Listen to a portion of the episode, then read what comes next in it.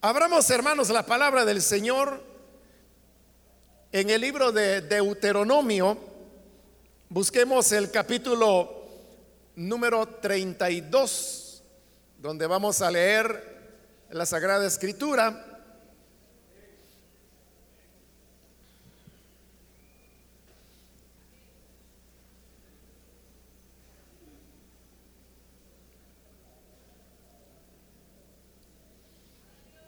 La palabra del Señor nos dice en Deuteronomio capítulo 32, los versículos 4 y 5, Él es la roca. Sus obras son perfectas y todos sus caminos son justos. Dios es fiel no practica la injusticia, Él es recto y justo. Actuaron contra Él de manera corrupta para vergüenza de ellos, ya no son sus hijos, son una generación torcida y perversa. Solamente eso leemos, hermanos. Pueden tomar sus asientos, por favor.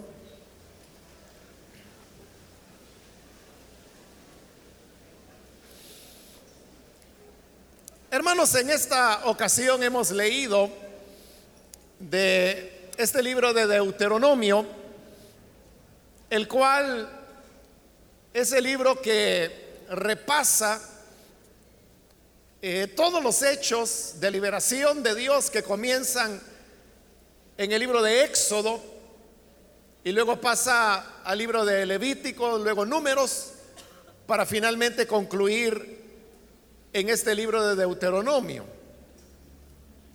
Cuando Moisés elaboró este canto del cual hemos leído estos dos versículos, él se encontraba ya en la parte final de su tarea, la Biblia dice que él tenía 120 años de edad y el Señor ya le había dicho que él habría de ser reunido con sus padres, lo cual significa que tendría que morir, pero que antes de despedirse, él tenía que elaborar este canto para que el pueblo de Israel lo aprendiera y que de esa manera quedara como una constancia de lo que había sido la experiencia del pueblo de Israel con Dios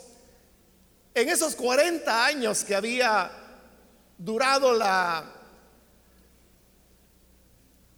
el viaje, el éxodo la salida de Egipto hasta hoy que están ya a punto de entrar en la tierra que Dios les ha prometido. Hermanos, yo creo que todos estaremos de acuerdo en que un lapso de 40 años es bastante tiempo como para uno conocer las cosas o conocer a las personas. Una persona que haya vivido durante 40 años en una ciudad, en un pueblo o en un país, pues esta persona efectivamente podrá decir que, que conoce la ciudad. O de igual manera, alguien que por 40 años conoce a otra persona, Digo, ese es un tiempo suficiente como para que esta persona pueda decir, sí, yo conozco a fulano desde hace 40 años y por lo tanto eh, lo conozco bien, yo sé lo que pudiera hacer, lo que no pudiera hacer, cosa que uno no puede decir de alguien a quien conoce de uno o de dos años, porque de ahí viene el dicho que a veces usan las personas que dice uno nunca termina de conocer a la gente. Porque las personas dan sorpresas cuando se les conoce por tiempos limitados. Pero cuando ya estamos hablando de 40 años, pues eso ya es toda una vida. Y sobre todo acá, en esta época, en donde la expectativa de vida de los seres humanos era muy corta, pues se podía decir que era conocer y saber cómo era Dios durante toda la vida. Ahora, ¿qué es lo que Moisés podía resumir o traer a cuenta después de esa relación con Dios durante 40 años, después de haber probado eh, el carácter, la naturaleza de Dios. Moisés lo que podía decir es lo que encontramos ahí en el versículo 4. En primer lugar, él dice, refiriéndose a Dios, Él es la roca. Y esta manera de describir a Dios como una roca es una comparación que a Moisés le gusta mucho porque en este canto, que, es este capítulo, esa expresión aparece seis veces, lo cual pues es bastante frecuencia para un solo capítulo. Pero ¿qué idea es la que nos remite la palabra de Dios cuando nos dice que el Señor, Dios, es la roca. Cuando pensamos eh, en una roca, ¿qué ideas son las que vienen a nuestra mente? Bueno, en primer lugar, hermanos, podemos decir que una roca nos transmite la idea de estabilidad. Por eso es que el Señor Jesús, allá en el capítulo 7 de Mateo, después que él ha dado el sermón del monte, él dice que aquella persona que oye esa palabra y la pone por obra, él dice, lo voy a comparar con un hombre que quiso construir su casa. Entonces cavó hondo hasta que llegó a la roca y colocó los cimientos de su casa sobre esa roca y por lo tanto la casa estaba bien cimentada. Vino el viento, vino la tempestad, vino la lluvia, pero la casa no se movió. Entonces ahí tiene usted, la roca está hablando, hermanos, de estabilidad. Por eso es que no hay mejor terreno para construir una casa o un edificio que aquel que tiene roca como lecho. Pero no solamente la roca nos habla de estabilidad o seguridad, confianza, sino que la roca también es, hermanos, una expresión de inmutabilidad. Pues así son las rocas. Las décadas o incluso los siglos pueden pasar, pero las rocas siempre seguirán siendo lo que son. No así con los bosques, con los ríos, que pueden cambiar su cauce y de hecho lo cambian. Y uno podría, hermanos, poner como ejemplo casi cualquier cosa de la naturaleza, pero muy pocas cosas de la naturaleza serán tan inamovibles como lo es una roca. Por eso es que las rocas pueden perdurar. Yo le dije que por siglos, pero realmente puede ser por milenios. Y eso es lo que ocurre, por ejemplo, con aquellas, aquellos grabados que los seres humanos hicieron hace milenios atrás, pero que son grabados que los esculpieron en la roca. Esos documentos son los que permanecen vigentes hasta el día de hoy. En cambio, aquello que fue escrito sobre eh, papiro o sobre pergaminos son documentos que se perdieron porque el tiempo hace su efecto y si de esos documentos no se fueron haciendo copias a lo largo del tiempo, entonces son documentos que se pierden para siempre. Pero lo que quedó grabado en la roca, eso perdura porque la roca es inamovible. De manera que acá, hermanos, cuando Moisés dice que Dios es la roca, nos está hablando que Él no es alguien que hoy es una cosa y mañana es otra. O que esta semana nos dice algo y ya la próxima semana el discurso habrá cambiado. Si Él es una roca, entonces Él, él no cambia, Él es inamovible.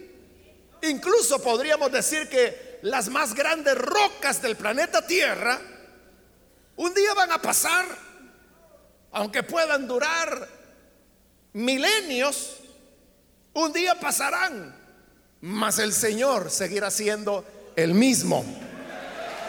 Él no cambiará. Y precisamente porque Él no cambia, es que nos da esa, esa estabilidad, esa seguridad. Porque entonces uno sabe que su palabra es algo a, eh, a, lo cual nosotros podemos acudir y saber que esa palabra siempre será la misma, siempre estará ahí, como ella misma lo declara, que el cielo y la tierra pasará, mas mis palabras no pasarán. Hay una estabilidad. Pero Dios no solamente es inmutable, sino que el versículo nos dice que todos sus caminos son justos. Dios es fiel, no practica la injusticia, Él es recto y justo. Cuando la palabra nos dice ahí que Él es recto, que Él es justo, que sus obras son perfectas, que todos sus caminos son justicia, lo que Moisés nos quiere decir es que, como lo decimos popularmente nosotros, Dios es cabal. ¿Y qué queremos decir con eso de que es cabal? Pues lo que queremos decir es que él es fiel. Él es leal. Él actúa rectamente. Él nunca, hermanos, fallará su palabra. Nunca nos dejará avergonzados. Él nunca permitirá que, como lo dice la escritura allá en el libro de Samuel, que su palabra caiga por tierra en ninguna oportunidad. Y prueba de eso, repito, es que el Deuteronomio hace la recolección de todos los hechos de Dios con su pueblo a lo largo de 40 años. Si usted ha leído esos libros, o por lo menos ha leído Deuteronomio, que es un resumen, se habrá dado cuenta que Dios nunca falló al pueblo de Israel. Todo lo que Él dijo sucedió. Todas las promesas que Él elaboró las cumplió. Lo que Él dijo que habría de suceder, sucedió. Y esto no porque el pueblo de Israel hubiese sido leal a Él o hubiese cumplido la parte que, le correspondía. No fue así. La ley de Moisés realmente era un pacto que Dios hizo con su pueblo, donde Dios a través de la ley expresó lo que era su voluntad, su naturaleza, sus principios, lo que él esperaba de su pueblo. Y en la escritura, ahí en el libro de Éxodo lo tenemos, que cuando el pueblo de Israel oyó las palabras de la ley. Ellos dijeron delante de Dios, todo lo que el Señor ha dicho, haremos. Entonces ahí tiene, e-, era un acuerdo entre Dios y los hombres, donde Dios asumía compromisos, como tomarlos como su pueblo, cuidarlos, guiarlos, alimentarlos, estar con ellos, introducirlos a la tierra prometida, donde él había dicho que era una tierra tan rica que la leche fluía, que el vino fluía. Y todo esto, hermanos, que estoy mencionando de la parte de Dios, todo se cumplió. Y por eso es que Moisés puede decir, Él es recto y justo. En ese sentido es que le decía, Dios es cabal. Él, él no falla. Y así como Él no falló a Israel. De igual manera, nosotros que hoy tenemos la Biblia completa y que el Señor Jesús se ha revelado en nuestra vida y que nosotros tenemos mayores y más numerosas promesas que las que Israel tuvo, podemos estar completamente seguros que cada palabra, cada línea, cada frase que ha salido de la boca de Dios es completamente segura. Es confiable. No va a fallar. Porque Él es la roca. Eso es lo que atañe a Dios. Pero ahora veamos el versículo 5. ¿Qué es lo que ocurre con su pueblo? Dice, actuaron contra él de manera corrupta. Actuar de manera corrupta, hermanos, es lo contrario de ser cabal, ¿no? Porque nosotros qué entendemos por una persona corrupta. Bueno, hay dos maneras de entenderlas, ¿verdad? Que, que no son excluyentes. Y una es que uno puede entender que una persona es corrupta cuando su moral es muy baja o es inexistente. Una persona que hace perversidades, maldades, que comete inmoralidades de todo tipo, que falta a la ética, decimos que es una persona corrupta, corrupta moralmente. Pero hay otro sentido también, y es que corrupto usualmente pues se usa en el campo político cuando se habla de un funcionario corrupto. Es aquel que hace mal uso de los fondos públicos que no son de él, sino que por eso se llaman públicos, porque pertenecen a todos, al público. Nosotros lo enfocamos en el campo político, pero corrupción puede haber y la hay en la empresa privada. Corrupción la puede haber en los centros de trabajo, en las oficinas, en las escuelas, hasta en las iglesias. Bien, pero entonces ahí estamos hablando de corrupción en el sentido de una falta de, honestidad cuando una persona es corrupta, sea en el campo público, sea en el campo privado, esa persona lo que está haciendo es que le está tomando el pelo a usted. Le está jugando una mala pasada. Porque cuando pagamos, hermanos, los impuestos, y todos pagamos impuestos, con solo que usted compre en el país, está pagando impuestos. Bueno, con solo que nazca, ya tiene que pagar impuestos, ¿no? Se paga impuestos por nacer, sino que, que es la partida de nacimiento, ¿no?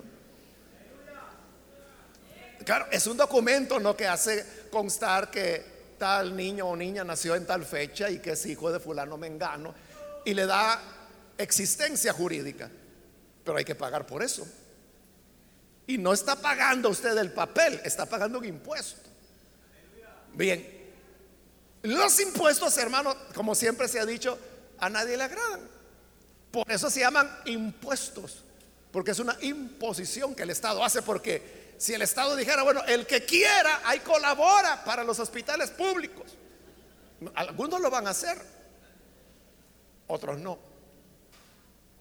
Bueno, pero como es impuesto, es una imposición, queramos o no, lo hacemos, pero al hacerlo, nos queda, hermanos, como una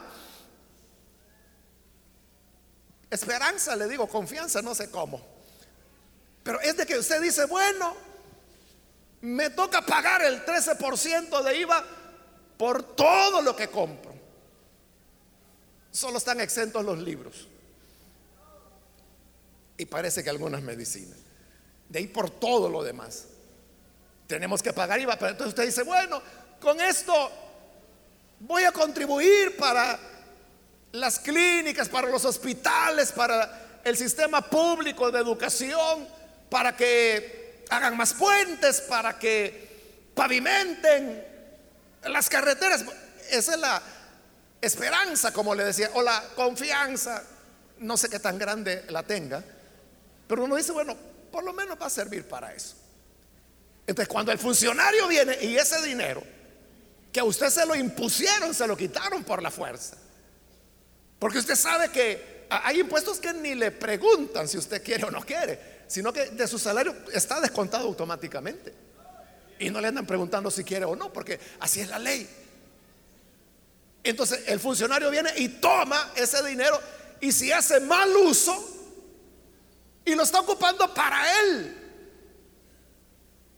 Se está aprovechando de lo que es suyo y como dije, y es público, es de todos. Él solo debería ser un administrador eficiente. Pero cuando no lo hace, entonces es un corrupto. Eso es lo que ocurría con Israel, que dice, actuaron contra él, o sea, el pueblo de Israel actuó contra Dios de manera corrupta. Entonces, vea la diferencia. Mientras que Dios era cabal, como hemos dicho, con su pueblo, su pueblo andaba con jugaretas. Su pueblo andaba con corrupción, porque dijimos que la corrupción es una falta a la, confianza, es engañar, es querer tomarle el pelo. Esa es la naturaleza del ser humano. No solo de Israel, sino que de todos. Todos, hermanos, siempre estamos buscando la manera de salirnos con la nuestra. Ver cómo engaño a Dios. ¿Cómo hago esto o aquello sin que Dios se dé cuenta? Eso es actuar de manera corrupta con Él. Y luego dice, para vergüenza de ellos, ya no son sus hijos. En el Antiguo Testamento con frecuencia, en varios pasajes se dice, y sobre todo en, el libro de Éxodo, estos libros que se le atribuyen a Moisés, lo dice bastante, que Israel es el hijo de Dios.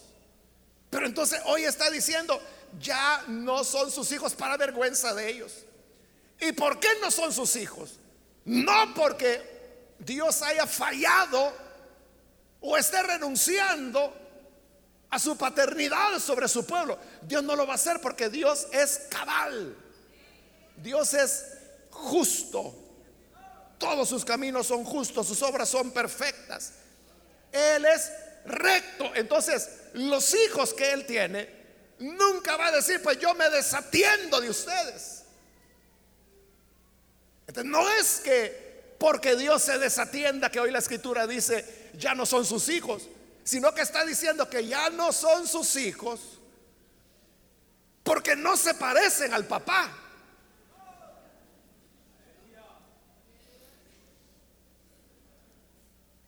Como dice un refrán, ¿no? De tal palo, tal astilla. Entonces uno espera que el hijo actúe como el padre. Bueno, hay padres que actúan de tal manera que primero Dios sus hijos no sigan sus pasos. Primero Dios que no salga la astilla como el palo. Pero hay otros padres que sí son ejemplares. Bueno, Dios es un padre como lo estamos viendo acá, que es recto y justo. Pero ellos, sus hijos, no actuaban con esa rectitud y con esa justicia. Por el contrario, eran corruptos. Entonces, por eso, porque ya no se parecían a su papá, es que ahora Moisés decía, ya no son sus hijos. Y termina en el versículo 5 hablando de Israel. Son una generación torcida y perversa. Vean las grandes diferencias. En el versículo 4 de Dios se nos dice que Él es la roca, sus obras son perfectas. Pero en el 5 de Israel se dice, actuaron de manera corrupta.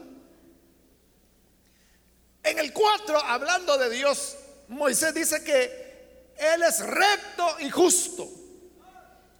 Y en el 4, hablando del pueblo, dice, son una generación torcida y perversa.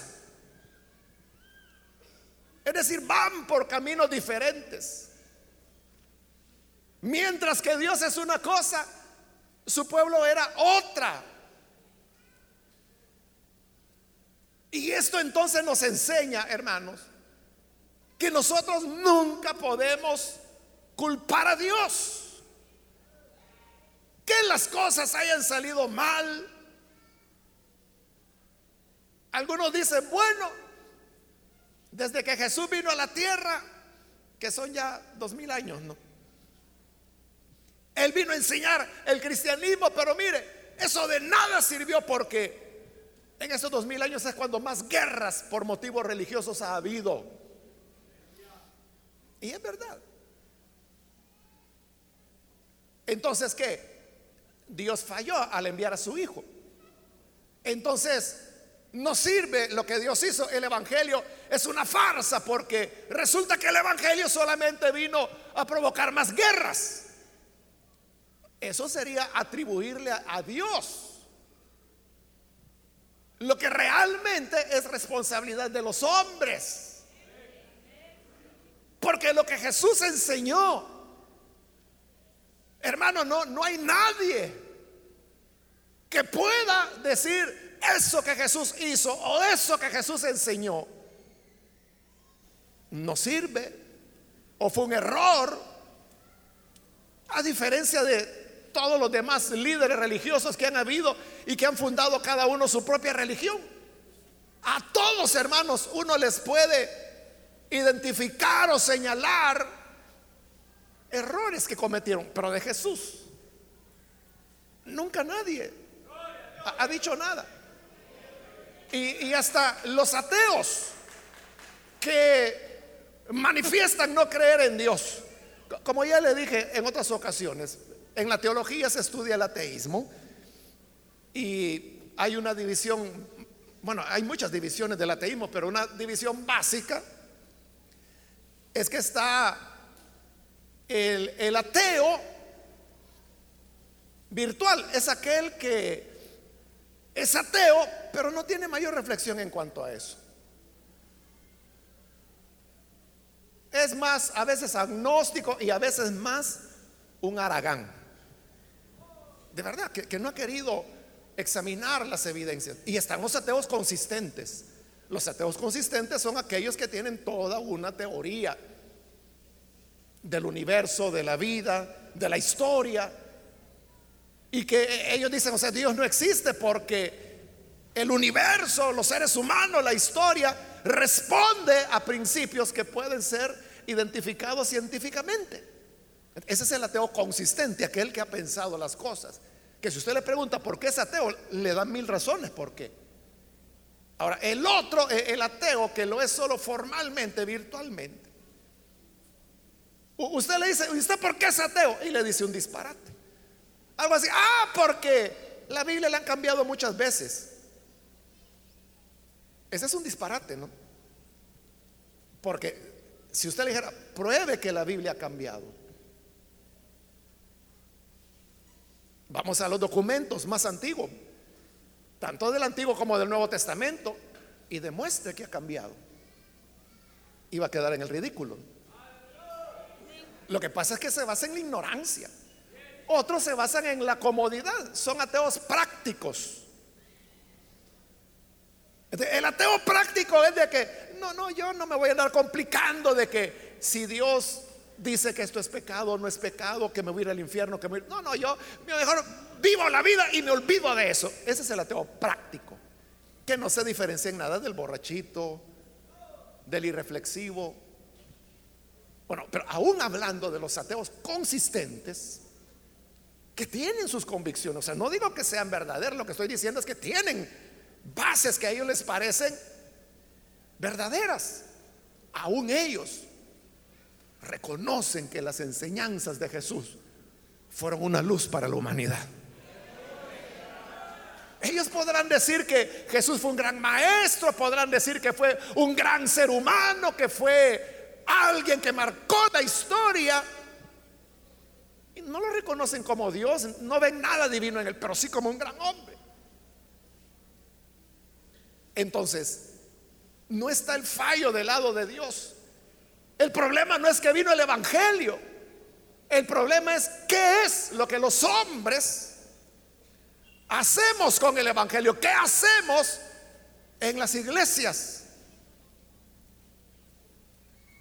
Una pregunta que varias personas con frecuencia hacen. Es que dicen, y le digo porque a mí me la hacen a cada rato y preguntan, hermano, ¿y por qué si Dios sabía que el hombre iba a pecar, por qué dejó el árbol del conocimiento del bien y del mal en el huerto en Edén? Y yo les digo, ¿y por qué no? ¿Por qué no lo iba a dejar? Ah, es que si no lo hubiera dejado, entonces el hombre no hubiera caído. ¿Cómo sabes que no? Pero en el fondo de eso hay otra cosa peor que se llama orgullo. Porque esa persona que dice, no, mejor no lo hubiera dejado, ¿qué está diciendo con eso? Le está corrigiendo la plana a Dios. Eso es lo que está diciendo. Dios cometió un error, no debió haberlo dejado. Ah, entonces tú eres el nuevo Dios. Tú eres el nuevo Dios que corrige al Dios que hizo los cielos y la tierra, lo que está bien y lo que hizo mal, ¿no? Tienes una mejor idea que él. Puro orgullo, ¿no? El problema no es de que si había o no había árbol del conocimiento del bien y del mal. El problema es lo que dice aquí. Que, su que la actuación del ser humano es corrupta. Que son torcidos y perversos. Ese es el verdadero problema. Uno no le puede echar la culpa a Dios. Si a alguien debemos culpar, es a nosotros mismos. En, lugar de preguntarnos, ¿por qué Dios dejó el árbol del conocimiento del bien y del mal? Mejor pregúntese, ¿por qué fuimos tan tercos que le desobedecimos a Dios? Esa es la pregunta correcta. Así es. De tal manera que Hermano, uno puede señalar muchas cosas como que en las iglesias hay gente hipócrita, que en las iglesias hay gente chismosa, que cómo es que le dan privilegios a este mengano, si este es un ladrón o este es un loco o esta mujer le quitó el marido a la fulana y hoy es diaconisa de la iglesia. O sea, todo eso puede ocurrir, sin duda. Pero ¿es Dios culpable de eso?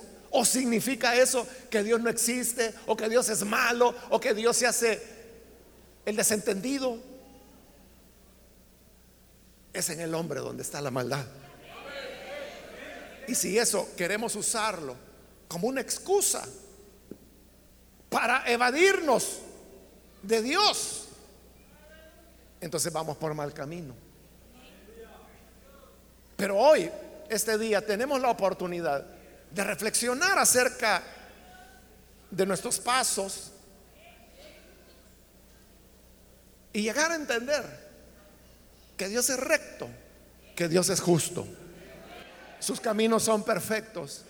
Y eso siempre es así, porque Él es la roca que no cambia.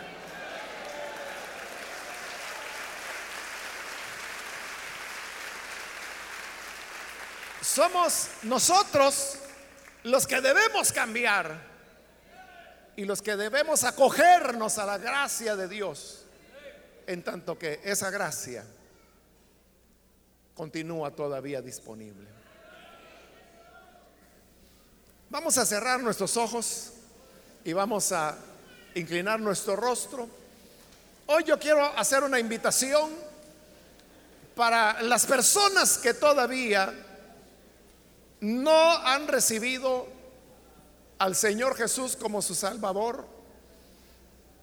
Mas si usted ha escuchado la palabra del Señor y a través de ella se da cuenta que realmente Dios nunca ha fallado.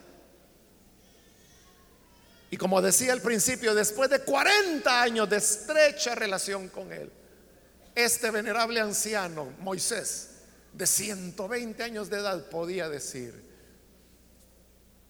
sus caminos son perfectos. Si hay algo que corregir, está de nuestro lado en nuestra vida. Por eso yo quiero hoy hacer una invitación. Si hay con nosotros amigos o amigas que todavía no han recibido al Señor Jesús como su Salvador. Pero usted ha escuchado la palabra y hoy necesita venir para recibir al buen Salvador. Yo le invito para que ahí en el lugar donde usted está se ponga en pie, expresando con eso su deseo de recibir al Hijo de Dios.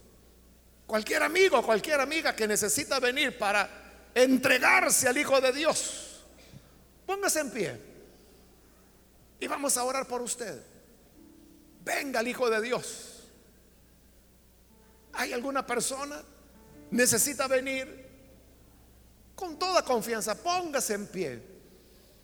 Dios es tan cabal que lo va a recibir sin reproches. No va a causarle ningún regaño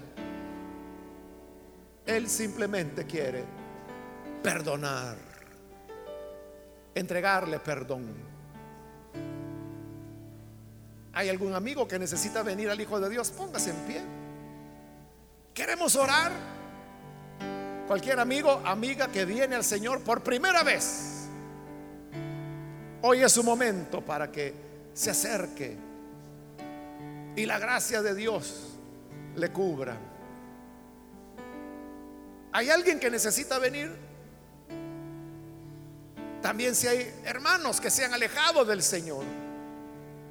Quizá usted se alejó diciendo, Dios me falló. Pero piense, examine. ¿No será más bien lo inverso?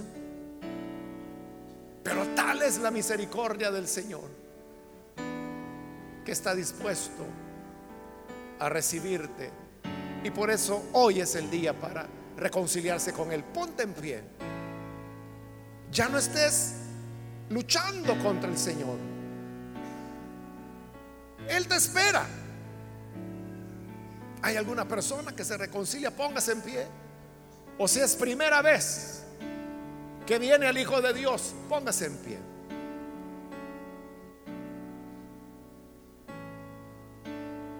Estoy por finalizar esta invitación, pero si hay alguna persona que necesita venir al Señor Jesús, hoy es el momento para que venga, para que la gracia de Dios le pueda alcanzar. ¿Hay alguna persona?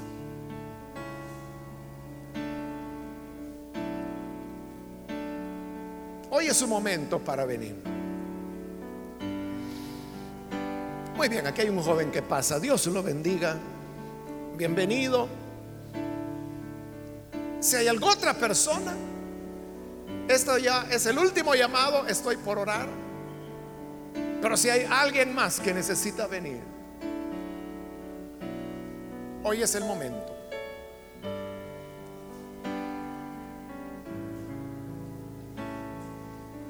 A usted que nos ve por televisión, quiero invitarle para que, habiendo reflexionado en la palabra de Dios, no duden en venir a Jesús. Nosotros somos los necesitados. Ore con nosotros.